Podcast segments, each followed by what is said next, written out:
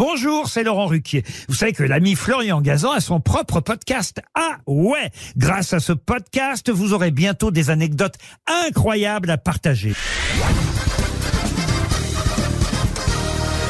Salut, c'est Florian Gazan. Dans une minute, vous saurez pourquoi l'équipe de Nouvelle-Zélande de rugby n'a pas toujours été les All Blacks. Ah ouais?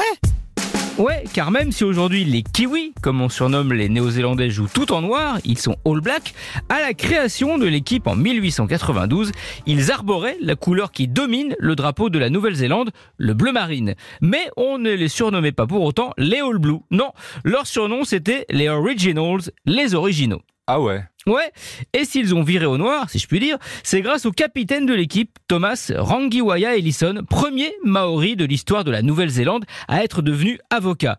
Excellent avocat, car lorsqu'il plaide le passage du maillot au noir en 1893, à l'occasion de la première tournée à l'étranger du 15 Kiwi, il l'obtient.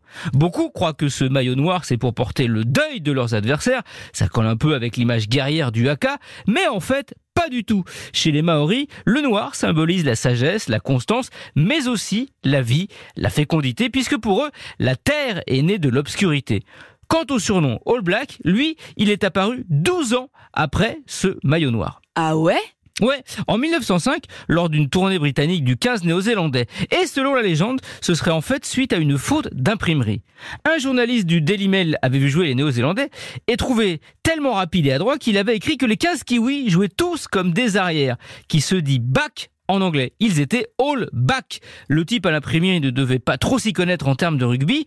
Et en voyant la photo de ces joueurs en noir, bon bah, il a pensé que le journaliste voulait écrire black et pas back. Il a corrigé de lui-même et créé, sans le savoir, ce terme all black, qui est aujourd'hui une marque déposée depuis 1991 et valorisée 1 milliard 800 millions d'euros. Et ce milliard 800 millions d'euros, c'est pas du black.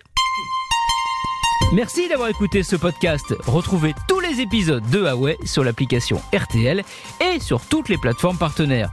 N'hésitez pas à nous mettre plein d'étoiles et à vous abonner. À très vite.